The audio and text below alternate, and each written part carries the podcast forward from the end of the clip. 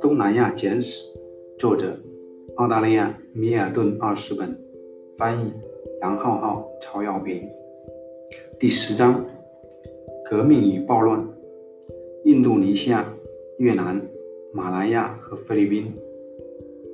在上一章的开头讨论第二次世界大战的时候，我们把重点放在了东南亚历史的复杂性上。当我们关注到东南亚现代历史的下一个重要阶段——一九四五年八月战争结束后的时期，也同样需要强调其复杂性。在战后的第一个十年内，东南亚每一个国家的经历不仅本身是复杂的，而且各具特色，所以很难轻而易举对整个地区进行概括。例如，印度尼西亚和越南经历艰苦的武装斗争，才从前殖民国家手中获得独立。但是，每一个国家革命武装斗争的本质以及那些领导者的政治本质都是截然不同的。某些事实可以清楚、清楚地体现出这一点。例如，与荷兰对抗的印度尼西亚军队曾经在某个阶段镇压了尝试控制独立运动的共产党同胞。如今，七十年后，印度尼西亚军官依然坚定认为共产党绝对是不可靠的。这一点很重要。它与越南的情况形成鲜明对比。在越南，恰恰是共产党领导人从法国手中获取独立的斗争。在第二次世界大战刚刚结束后的年份里，东南亚地区国家与国家之间不同之处是不胜枚举的。如果对他们进行概括的话，必须要在最广泛的层面上考虑一个事实，即每一个国家都在以自己的方式获得独立。或者处理独立相关的现实问题，即使是从来没有经历过殖民主义的泰国，在第二次世界大战末期，都不得不去处理一系列不同于二十世纪二十年代及三十年代的问题。由于每个国家的经历都很重要，以下两章将以国家为单位讨论其历史发展，只用极有限的篇幅进行对比讨论。本章的关注点将放在。分别发生于印度尼西亚和越南的两次革命，以及两次起义，及马来亚共产党所领导的被称为紧急状态的失败起义，以及菲律宾的胡克军发起的同样以失败告终的起义。印度尼西亚，印度尼西亚革命已经多次引起外国观察家的关注，我们不难发现这兴趣背后的原因。印度尼西亚是东南亚地区最大的国家，无论是领土面积还是人口都居首位，这就促使人们对该国独立战争产生了广泛的兴趣。但是，人们对发生在1945到1949年这场使荷兰放弃再度强行实施民主统殖民统治的印度尼西亚革命感兴趣，并表达关注，并非仅仅出于以上原因。在某种程度上，外界对印度尼西亚事态发展的兴趣源于一个不同寻常的现象。也就是一个经济上贫穷、军事上弱小的国家，在极端不利的条件下寻求自由。尽管荷兰的人数比印尼少得多，但荷兰人能够使用更先进、更强大的武器和装备。也同样在某种程度上，许多外界观察家了解到，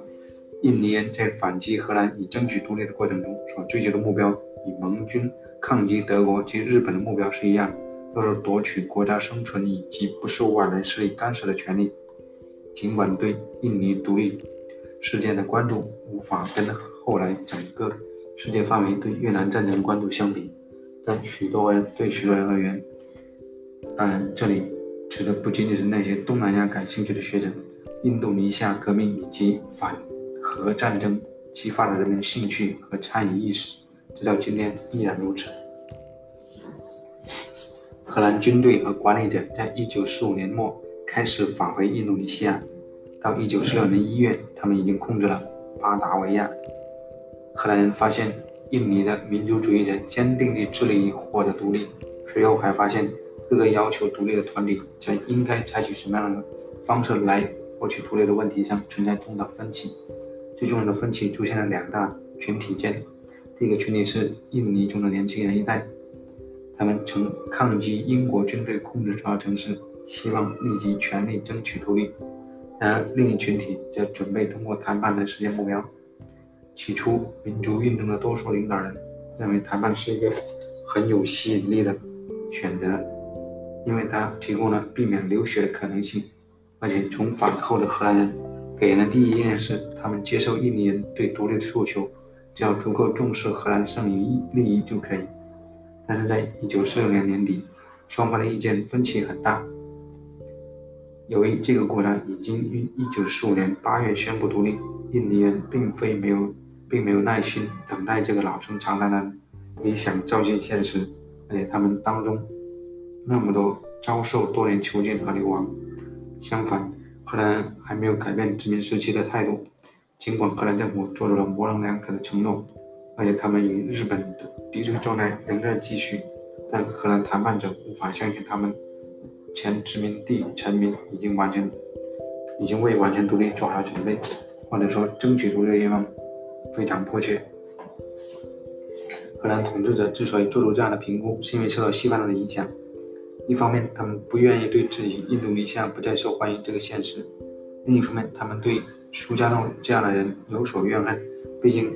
为了实现民族主义的目标，苏加诺在战争时期乐意与日本合作。但是，这样的怨怨恨使得荷兰人没有清楚、没有看清楚战后的现实，相反，却依然沉溺于不合时宜的幻想中。而这样的幻想，基于荷兰人对白人应承担责任的理解，以及对印尼、印度尼西亚沉默大众的愿望之揣测。印度尼西亚人和荷兰人两相对立的观点意味着，如果进行谈判，结果是不可避免的失败。当双方无法就谈判的要点达成共识的时候，就意味着开展谈判的条件仍不充分。在争取独立的过程中，印尼和荷兰达成了两个主要的协议。即1946年11月《林牙耶蒂协议》和1948年1月《伦维尔协定》，他们最终都以失败而告终，因为荷兰根本不愿意接受一个真正独立的印度尼西亚。这可以肯定是，印尼民族主义者从来不清楚荷兰殖民者是否乐意将他们看作平等的伙伴，让他们一起成为计划中的印尼合众国的共同发起人。另外，印尼民族主义者也逐渐看清。这些荷兰人支持建立一个由许多半自治单位组成的印尼联邦国，只不过是为了维持自己的地位。为了奉行这个政策，荷兰人正在利用爪哇以外地区而人们对爪哇人的猜疑，甚至是深深的怨怨念。但是，不管荷兰人怎样强调这种猜疑的存在，也不管他们借此能够从保守派那里获得什么回应，一切都逐渐明白了他们实施联邦方案的实际。是通过间接方式努力维持统治，或者至少是维持荷兰的存在。因为荷兰的计划不仅遭到来自印尼各个地区积极民族主义者的强烈反对，而且在那个荷兰大力支持建立早期联邦国家的地区中，当地民众也感到荷兰政策并不可信。改变人们想法的因素有许多，其中第二次世界大战产生了重要的影响，它极大地传播和树立当地民众作为。印度尼西亚人的意识，又加强了他们身为具有特殊化地区居民的归属感。从1947年中期到1948年末，荷兰实施了所谓“警察行动”，对改变侵略这种观念起到同样重要的作用。随着谈判陷入僵局，并且双方得出结论都是对手是不可信的，荷兰在一九四七年七月发动了“警察行动”。从军事角度看，这其实是一次军事行动，不是警察行动。而且荷兰的的确取得了一些成功，荷兰获得了对爪哇和苏门答腊重要地区的控制权，还切断了印度尼西亚民族主义军的食品供给。但是这种成功代价是很高的，比荷兰所预想的还要高。这只是东南亚以及其他殖民地区在第二次世界大战后一类历史事件的一个例子。在这一类历史事件中，外来殖民国家没能看到更广泛的政治含义，而仅仅局限于当下的军事考量。尽管荷兰通过第一次警察行动获得了领土上获得了领土并控制了食品供应，并在某种程度上控制住了民众，但是这次行动也成为民主主义事业后来获得更多支持的主要原因。民主主义的领导人曾经指出，荷兰并不准备给印度尼西亚真正的独立。曾经有人质疑这个观点，但荷兰军队的武装推动就是最好的证明。简而言之，尽管荷兰方面在1947年7月至8月之间取得了进展，但是民族主义却因为因此得到了更多的支持。这个前殖民国家还采采取了其他行动，因为他动用军事力量决定，激起了国际社会中主流力量的反对。自1947年年末以来，国际上对政变发生的印度尼西亚冲突越来越关注，直到最后，我们可以说，国际压力促使荷兰最终放弃阻碍印度尼西亚获得独立的决定性因素。新成立的联合国表达了国际观点，促使第一次警察行动的终结，并把双方都带回到谈判桌。但是，这一次谈判后，问题依然悬而未决。且从1944年47年底拖到了1948年年底，和之前一样，荷兰的第二次警察行动中选择了一个意在实施军事打击的方案。第二次警察行动从1948年12月中旬持续到1949年1月初。这一次军事行动模式与1947年那次类似。荷兰人这个做法抬高了印度尼西亚民族主义的政治地位，而且使自己失去了来自西方同盟的支持。到了第二次警察行动的后期，在外岛的领导者中已经没有人支持同荷兰人合作，结果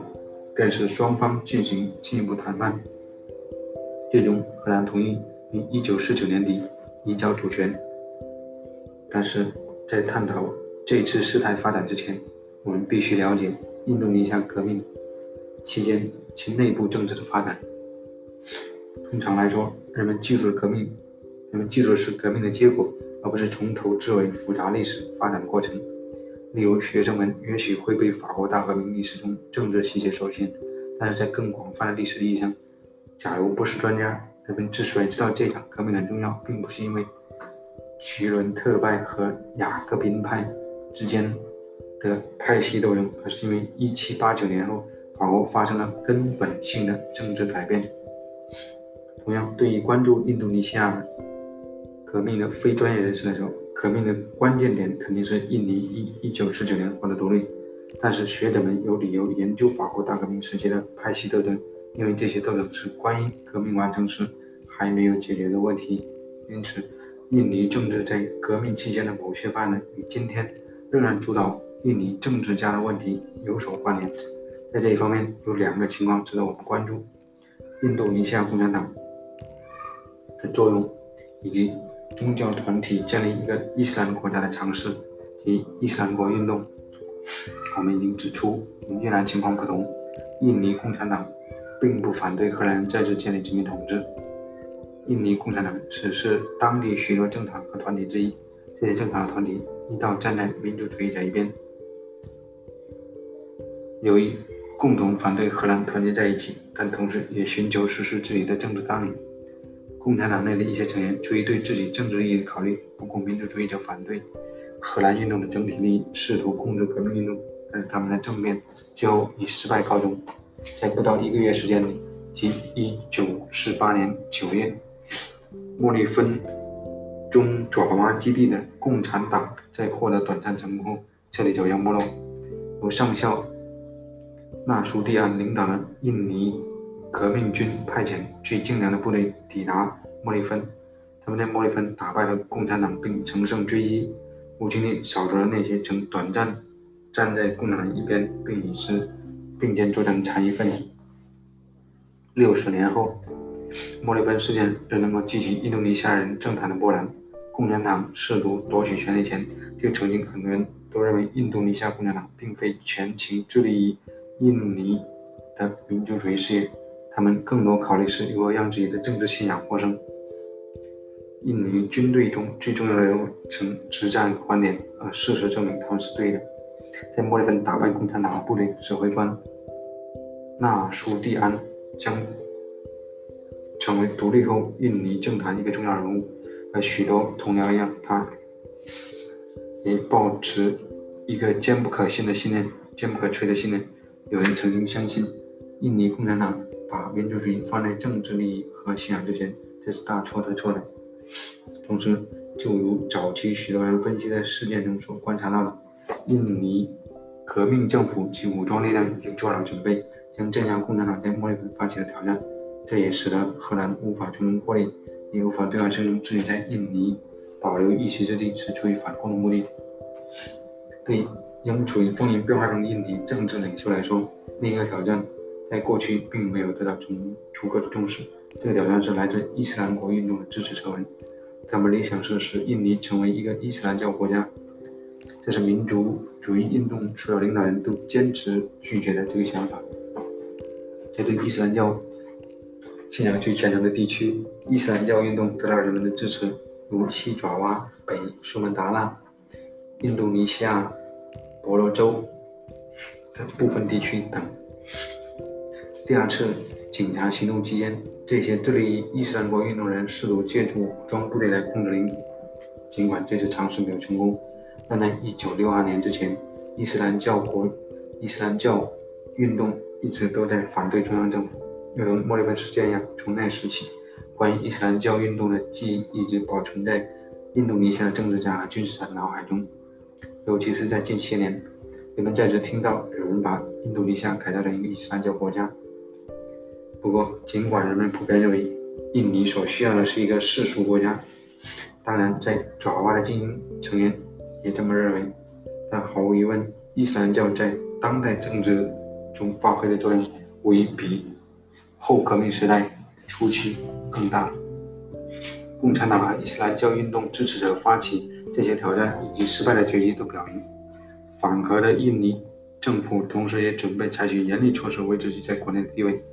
同样重要的是，印尼第一次和第二次警察运动中抵制荷兰军队的方式是具有欺骗性的。它使得简殖民统治层认为以色列迅速的战役可消除殖民主义者的战斗能力。我们可以肯定的是，印尼军队无法和装备现代武器的荷兰军队抗衡，但是他们有能力和已经在做的是不断利用游击战来抵抗荷兰对民众的控制，大大减少食品供给或者降低荷兰攫取印度尼西亚自然资源的可能性。在这时，印尼军队的作用对革命政府存在是至关重要的。这样，军队在社会中拥有一个非常特殊的地位。当时的人们认为，军队是国家保卫的，并拥有发挥政治作用的特殊权利。紧跟在第二次警察运动之后的谈判是以是在同以往截然不同的条件下发生的。最重要的是，荷兰正面临来自美国越来越多的压力。美方要求他们向印尼做出让步，在这种情况下，印尼将不得不做出妥协，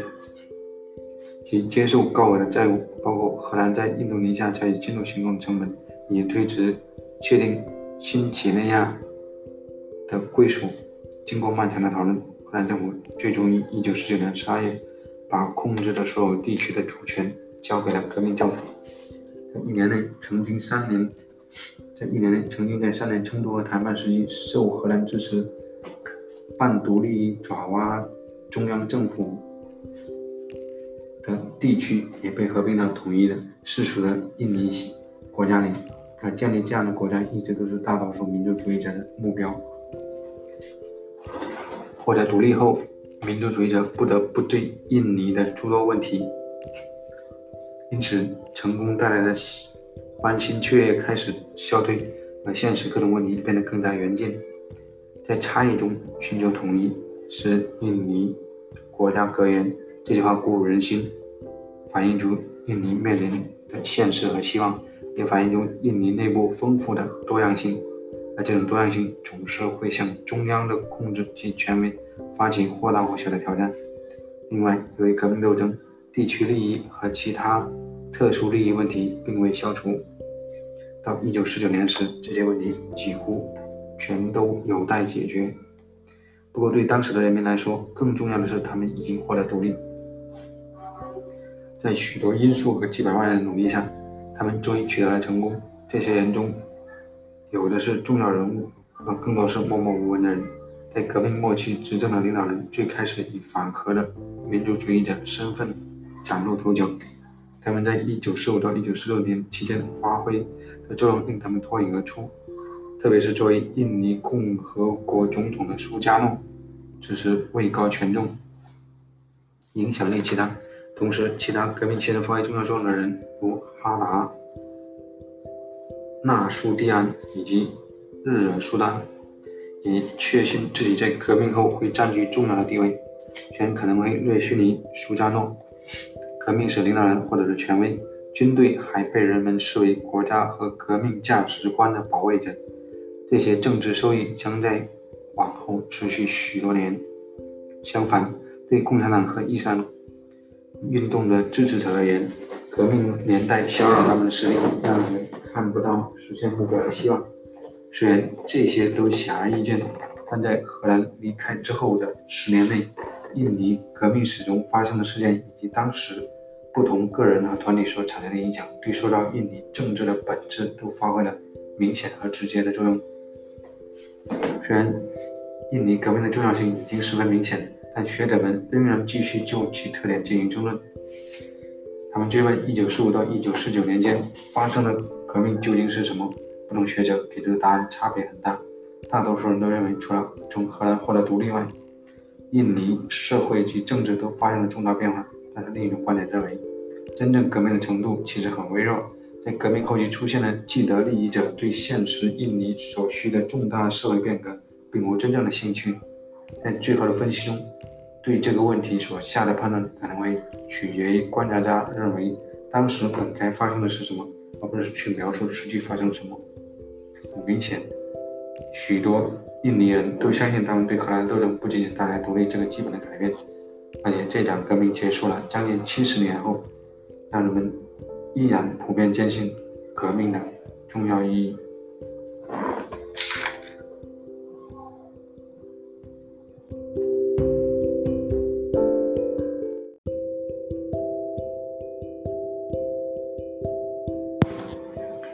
越南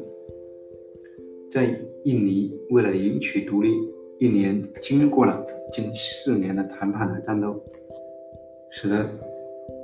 除了前荷属东印度群岛最偏地区新几内亚外，几乎所有地区都被民族主义者掌握在手里。然而，越南人反抗法国的历史，其结果是截然不同的。差异不仅在越南共产党领导了对法的抗争。还在于斗争持续的时间和军事冲突的强度。不仅如此，当法国于1945年从越南离开，并放弃唯一一个殖民国家姿态的时候，只有一半的越南领土处于越南军队的控制之下，而这支军队曾经在奠边府战役中使法军溃败。作为从20世纪50年代末持续到1975年第二次印度支那战争的序幕。一九四六到一九五四年间的越南抗击法国的战争仍然相对鲜为人知。二十世纪六七十年代，美国戒有时期所发生的事件，使得早期事件默默无闻。不过，如果不理解越南在一九四六到一九五四年间的经历，我们就不可能真正理解，在法国不再是敌人的年代里，为什么越南共产党后来战斗了这么长时间才达到目的。一九四五年八月爆发的越南革命和随后的独立宣言都无法阻挡法国重返越南。在越南南部，英国军队准备重建殖民政府；在越南北部，中国国民党部队以盟军代表的身份进驻，知道法国准备重申自己的殖民地位。共产党领导的越盟寻求建立正常政府。的目标被这些占领军所阻挡，但是在整个越南，尤其在北部共产党力量最强的地方，越盟正艰难地加强其政治地位，同时与法国进行一场谈判。而这场谈判后来一系列长期谈判中的第一场，由于后来经历了长期、长期、长时期的痛苦战斗，人们常常忘记了1946年大部分时间里。法越双方一直都在谈判，最起码在这一点上，印尼和越南有一个相同之处，即在这两个国家中，反殖民主义的军队都准备与前殖民国家进行谈判。不过，印尼人和越南人的期望与荷兰人和法国人的期望如此不同，根本不存在真正的通过谈判解决问题的可能性。也许比荷兰与印尼这个例子还要突出的是，第二次世界大战之后的法国政府决心重申他们对前殖民地的越南柬埔寨和老挝的控制，因为越盟决心要确保在一九四五年宣告独立状态能够维持下去。法国仍然相信越南是我们印度支那的一部分，如此一来，唯一可能的结果就是兵戎相见。第一次印度支那战争以一系列游击战为起点，但是在快速在快结束的阶段，上到主力部队参战的战役，下到地方性小规模战斗，冲突已涵盖各个军事层次。尤其从越南人的观点来看，这是一场高度政治化的战争。击败法国的目标并不能只通过军事方式来实现，而是要通过动员所有能使用的资源去挫败敌人的目标。越盟致力于破坏法国在越南每一层每一层级上的地位，并在法国殖民政府旁边成立了一个并一个平行政府。由此，越南的收税员不仅在处于越盟控制区域内工作，还在本市受法国保护的那些地区中。秘密征税。不仅如此，越盟还把战争视为更广泛的政治斗争的其中一个方面。正是因为这样的政治斗争，越盟领导人追求那些乍看上去也许没有多大军事价值，但长期看却对整体战略至关重要的目标。越盟尝试提高民众识字力，就是一个这样的例子。民众识字后，就能够读懂领导人对某个政策的解读。由此带来的终极利益，便是即使遇到战争，计划也能进行下去。要描述1946到1950年间越南战争的普遍模式是轻而易举的，但是这样的概括并不能体现从全面研究中发现细节和限制条件。抵抗法国的越南军队在越南北部的实力最为强大，但大部分的重大战役也发生在北部地区。当然，这并不意味着第一次印度支那战争只涉及越南北部居民和法国。越南人在整个越南境内抗击法国，而且到了战争的最后阶段，法国人自己的军事地图都表明，越南南部有很多地区都被越盟掌握在手里。越盟起初在北部游击战发展成了数千人部队参加的大型战役，但这并不是南方的模式。在南方，双方的分散小分队频繁开展游击战和小部队作战的行动，并且。都控制着各自领土的人口，但这些被控的领土的人口常常是有争议的。在法国发动的意在重新对越南进行殖民控制战争中，法国人所面对的一个根本性的问题就是时间。越盟准备了，准备好了去承受长期战斗的成本，并相信这会给他们带来更有效追求政治目标的可能性。但法国人就不可能持同样的观点。在印度支那的法国领导人，不论是军事领导人还是民事领导人，都以无休止延长战争，将引发法国国内失望情绪。因此，他们努力地想迅速结束战争，但这恰恰是越盟的战略所不允许的。法国人重新确立他们在河内以及越南北部红河三角洲地区，法国人也许许多的，也使许多的公路和铁路畅通无阻。并可以确保越南少数几个大小各异的城市不会受到突然袭击。尽管如此，法国人仍无法大大挫败他们的越南敌人。他们的越南敌人由武元甲将军领导。与许多其他共产党人一样，他曾经在20世纪30年代被殖民当局囚禁。在1947年初至一九五零年间，武元甲的军队发动了一场经典的游击战。这个越盟的军事领导人展现出自己对军事任务重点的清晰把握，只有在人数或者战术上都占优势的情况下，越盟才会主动发起对法国的进攻。越盟精心选择实际的地点，并且小心翼翼攻击法国，为的是避免法国迅速增强其军队的后援，或者使用空军。要知道，越盟在整个战争期间都不曾拥有过空军。通过这样的政策，越盟不仅消耗了法国的宝贵时间。还提升了自己在军事和政治能力，但是我们谈一谈维也纳将军军事地位的提升的部分原因。他曾接受过律师培训，还当过历史教授，在最后成为一名全世界军事院校争相研究其指挥才能的将军。这可不是因为他命运产生了突变，是因为它能够以极高水平的军事才能应对不断变化和发展的军事形势要求。可惜五元甲天才天纵奇才，但在一九五零到一九五一年间，因为当时越盟越来越多地寻求以大规模的部队攻击法国，他遭受了一些重大挫折。这些挫折很值得被人们强调，因为它使人们注意到越南革命的错综复杂和巨大代价。尽管共产党领导的革命取得了最后的成功，但如果人们在描述第二次世界大战后越南历史，没有充分考虑到这个过程的困难和为了成功而付出的高昂代价，那就是误导性的描述。这点尤其体现在对第一次印度支那战争结果具有决定性意义的一次战役——一九五十年结束的奠边府战役，它值得被人铭记。越盟此战的成功，在一九五十年七月的日内瓦会议谈判中发挥重要作用。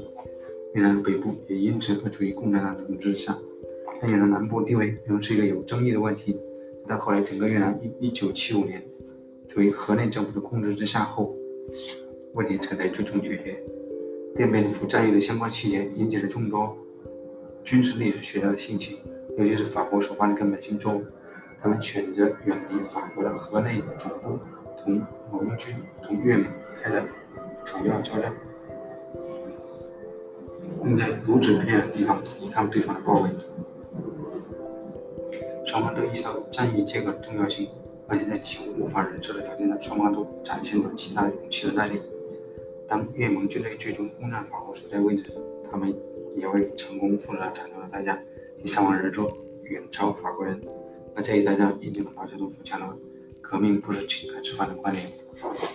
奠边奠边府战役宣告了法国努力维持其在越南地位的终结。从一九四六年开始，这种努力就在军事和政治两层面展展开。法国的军事战略失败了，但其所推行的政治策略结果在短期内还不是很清楚。尽管法国没能成功在越南南部培育出一个真正对越盟威胁的竞争对象，但他们还是打造了一个政府框架。第一次印度支那战争结束，美国就决定在这个政府框架基础上，在越南南部扶持一个政府，来遏制共产党的全球战略。关于这一事件的研究，无论是在学术上还是在政治上，人们都一直争论不休。因为1950年越南战争结束时，政治问题依然没有得到解决。我们唯一可以肯定的是，如果有人尝试在越南南部建立一个独立的国家，并拒绝承认共产党的胜利，那么只会未来只会发生更多的战争。在东南亚各个前殖民地的第二次世界大战刚结束时所发生的所有政治变化中，越南革命的第一次反法运动所付出的代价是最大的。不过，尽管付出了这些代价，尽管越盟开展军事斗争的同时还做到了政治努力，越南共产党起初仍然没有力量冒险与美国之。一九五十年扶持的越南南部反共政权发生正面冲突。另外，越南共产党也不能选择这么做，因为他们的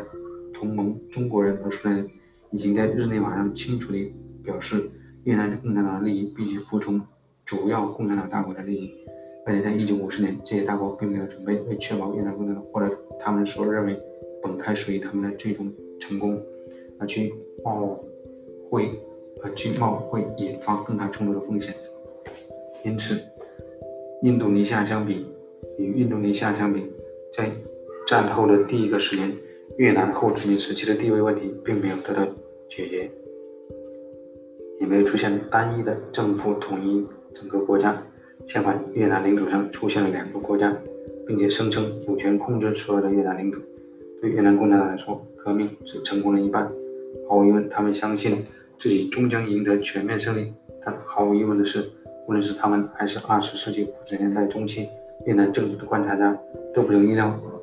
建立一个统一的共产主义越南最终代价将会是多高。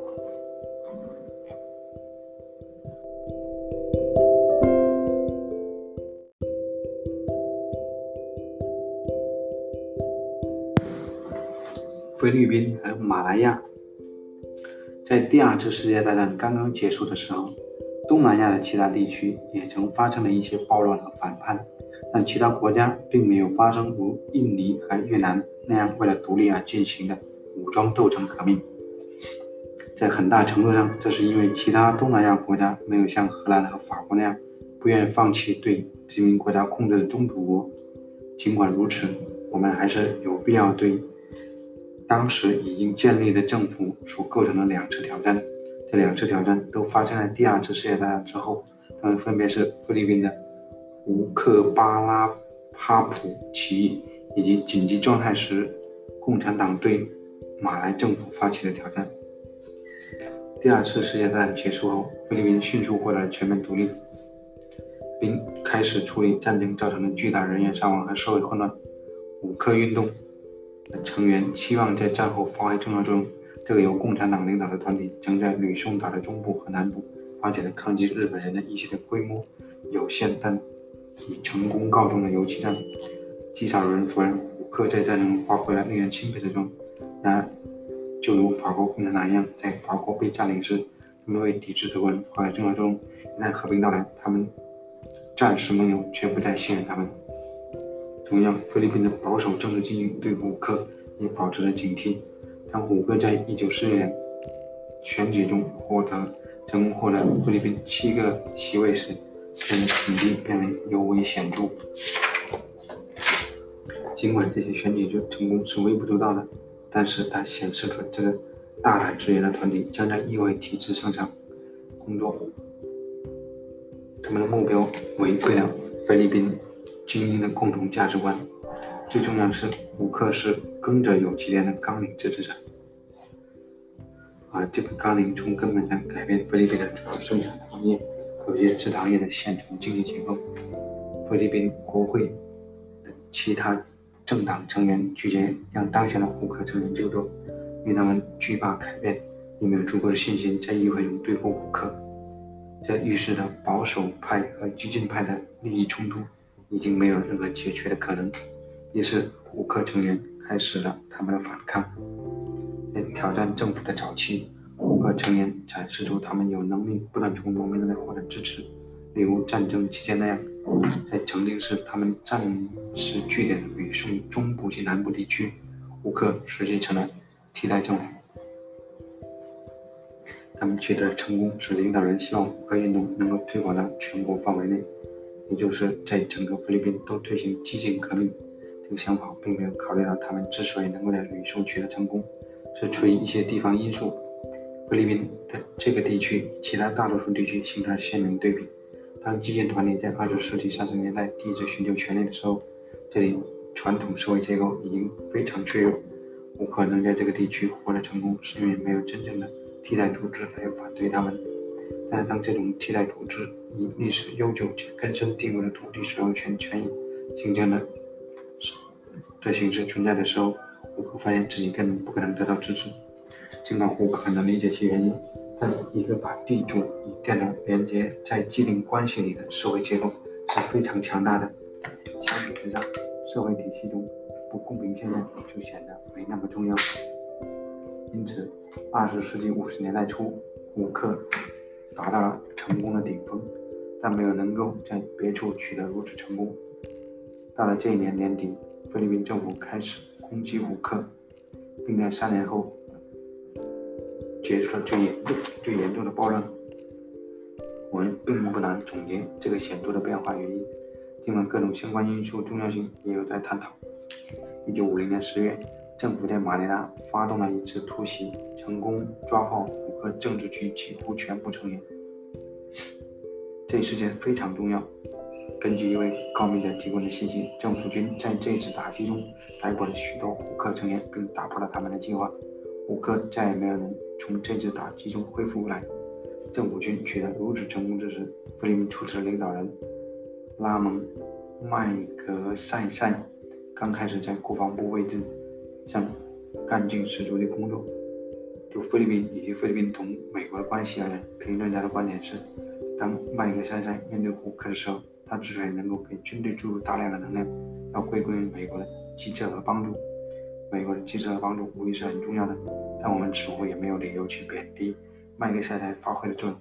在日本领导期间，他是一位游击队的领导人，他并非出于出身于名门望族，那经历和勇气几乎是不容置疑的。他所赢得的部队忠诚也此无同样不容置疑。同样重要的是，他颁布的政策虽然在实施过程中未必尽人尽如人意，但体现出政府真正关心乡村贫穷和不平等问题。麦克塞塞成功地降低了虎克的威胁，使控制起义分子的残余势力成了整家的责任。这次成功为他1953年当选菲律宾总统发挥了重要作用。然而，当他所倡议的很多乡村改良项目有待付诸实施的时候，他却在1957年突然意外死亡。不过，胡克无疑在他死亡之前已经战败了。胡克军队的残余分子继续反对政府，直到今天，他们依然是农村地区的安全隐患，只是影响力上常有波动。虽然胡克对菲律宾统一的威胁已经结束，但很多问题仍有待解决。在马来亚，1948年到1960年紧急状态期间发生的事件，对该国政府构成了比胡克起义更长远的威胁，而后者曾经获得地区范围内的成功。我们在前文指出，紧急状态持续了十二年之久。他们应该充分考虑这次共产党发起的挑战同前文提到的越盟挑战是不一样的。事实上，人们常常认为，在第二次印度支那战争进行的时候，菲律宾虎克起义和马来亚共产党起义失败被越南人用作行动的指导，但这种观点是错误的，因为他们忽略了几点，而这几点对理解东南亚近代历史来说至关重要。首先，他没能指出虎克起义、马来亚紧急状态时。和越南共产党领导的反殖民战争各自有着鲜明的特点。如果不考虑国家之间的巨大差异，我们很容易忽视究竟是怎样的问题主导了那些参与不同军事和政治活动的人们的事。其次，人们有一个思维误区，即他们很有可能认为对起义的镇压活动可以按照某种公式进行。马来亚紧急状态期间，几个特点使它与越南和菲律宾有了明显的区别。在后两个国家里，对政府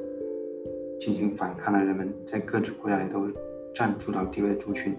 胡克运动是菲律宾人对菲律宾人的抗争。在越盟的越南发起的行动，无论是抗击法国人，还是受法国人支持的越南行动者，都是越南人。很不一样的是，紧急状态期间，起义者大部分是华人。在这个国家里，华人本身就是少数族群，而且除了从政的小团体以外，民众都认为马来人的政治优势是毋庸置疑的。无论是处在顺利阶段的胡克，还是反法期间的越南人，都可以凭借民族主义者或者共产党的身份来获得支持。但是马来亚的华人共产党就不可能如此，他们声称自己是马来亚人，声称自己是为马来亚人而战，而且在。正在领导反英殖民者的斗争，而这样的声明在当时背景下不得不做出。以东古阿卜杜拉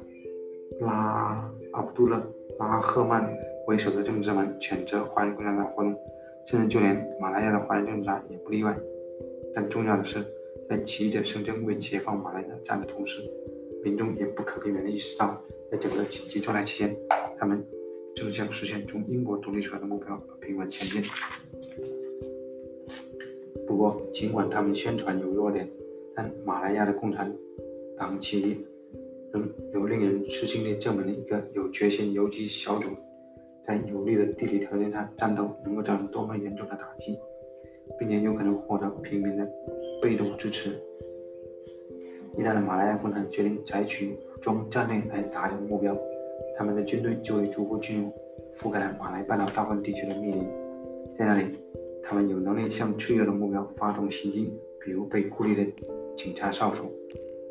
区行政管理办公室、种植园园主和锡矿场的小平房。越南战争以牺牲宝贵的生命为代价，与之相比，马来亚紧急状态期间伤亡数字相对来说似乎很小。不过，伤亡数字本身不能很好地反映起义的情况。我们。还可以从它对马来经济造成的威胁看出它的影响，因为当时马来亚经济正逐渐从日本占领期间的混乱中恢复过来。企业的另一个重要影响是，由它所引发的不安状况使独立进程被推迟。但英国殖民政府对紧急状态的反应显示了起义所带来的广泛威胁。尽管殖民政府起初对紧急状态反应表现有犹豫甚至是困惑，但很快取而代之的是精心设立军事和政治行动。这些行动的要点是把起义者跟其他平民分割开来，如此那些平民就能免受起义者的攻击和恐吓。同时，随着起义者继续追求这些基本的军事目标，他们并没有忘记要为马来亚获取独立而努力。1957年，马来亚被英国授予独立的地位，比紧急状态最严重时期不到五年。在马来亚，把起义者从其他人口中孤立出来是尤其重要的。因为第二次世界大战后存在着大量居住在政府正常控制范围之外的民众，他们几乎亲历的是马来亚的华人居民。在二十世纪三十年代经济萧条的时期，或者日本占领期间，迁移到当地社区。紧急状态开始后，这些人对于起义者的重要性在于，他们可以被征召或提供物资。在马来亚，反殖民政府游击队的总人数。从未超过九千人，但他们中的许多人都是从不受政府控制的民众中征召而来。那里的年年轻人很容易就相信革命可以改变自己的生活。与人征召同样重要的是，这些不受政府控制社区有能力向企业者提供食物，因为后者在面临栖息地大多不适合粮食生产，因此其他粮食来源。是至关重要的。一旦意识到这些不受政府控制的社区重要性，以及明白他们会带来严重问题，英国殖民政府就制定了一项重新安置的计划。这成了紧急状态时期最鲜明的一个特点。在两年多时间内，几乎五十万不受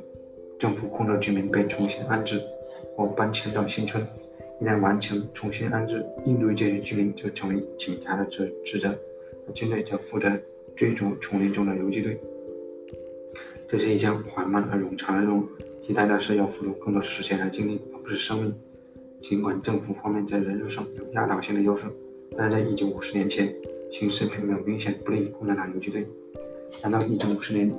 起义者毫无疑问将会战败，马来亚将获得独立，并且有能力接受起义重担？作为少数族群的少数派，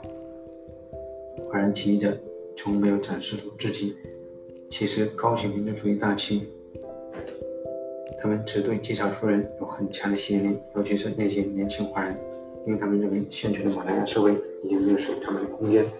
但对马来亚的其他华人社区以及在压倒性多数的华人社区而言，这些会实施残酷惩罚并杀戮平民的游击队发起的共产主义起义吸引力是有限的。不过，我们不能因为在起初震惊和混乱时期之后，局势对起义者逐渐不利，就认为紧急状态时，过度轻重的小问题。同时，我们应该清楚认识到，马来亚起义和第二次印度支那战争所带来的问题之间有着巨大的差异。有越南军事计划的制定者认为，马来亚成功战胜共产党游击队的情况也有可能在越南发生，人们犯了把小于以静义做比较的古老错误。